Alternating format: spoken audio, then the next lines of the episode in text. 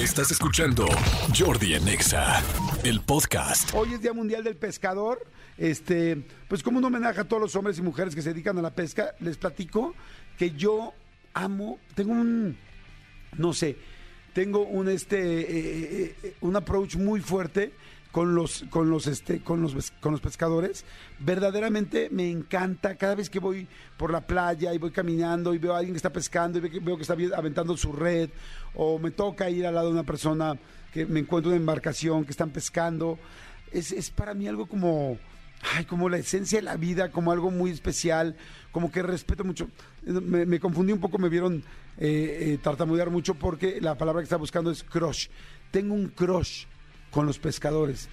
No sé si porque mi papá de chico pescaba mucho y me enseñó a pescar y entonces yo voy a pescar, voy a pescar con mis hijos. Ah, le voy a subir una foto ahorita con mi hijo pescando de hace como tres, cuatro semanas que tomé una foto con mi hijo que ahorita Gaby Nieves me la va a escoger y es una foto preciosa. Se las va a subir ahorita en mi Instagram, en el corte comercial.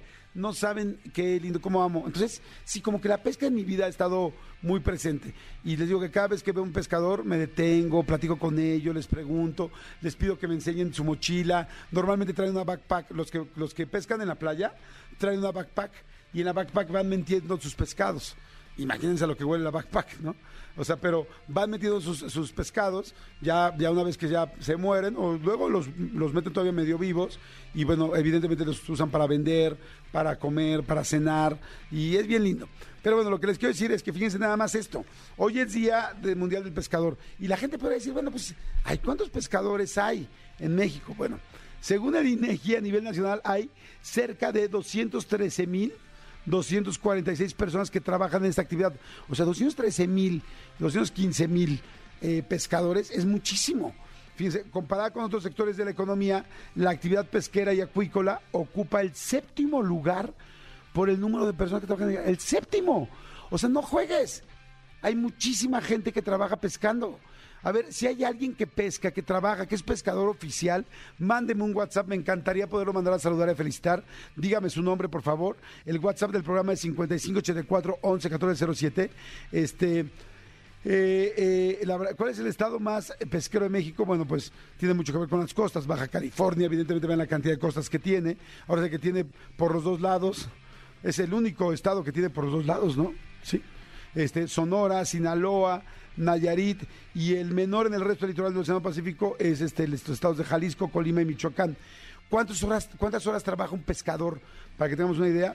Bueno, pues la jornada laboral, este, en base a los miembros de la tripulación o el personal de a bordo, es de ocho horas al día en su forma pegada a la ley de trabajo.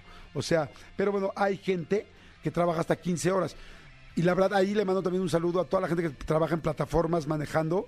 Híjoles, yo cada vez que me subo con una persona que trabaja en plataforma, platico con ustedes y es de, ¿cuántas horas trabajas? 12, 13, o sea, híjoles, yo a los taxistas y a la gente que trabaja en coches, en plataformas, yo sí digo, aquí sí se les quita ganas exacto como la cantidad de horas que trabajas. Y es durísimo, la verdad. Este, ¿cuál es el mejor, la mejor hora para pescar? Yo se los puedo decir, temprano muy tempranito, muy, muy en la mañana. Prefieren el sol de la mañana y el sol de la tarde.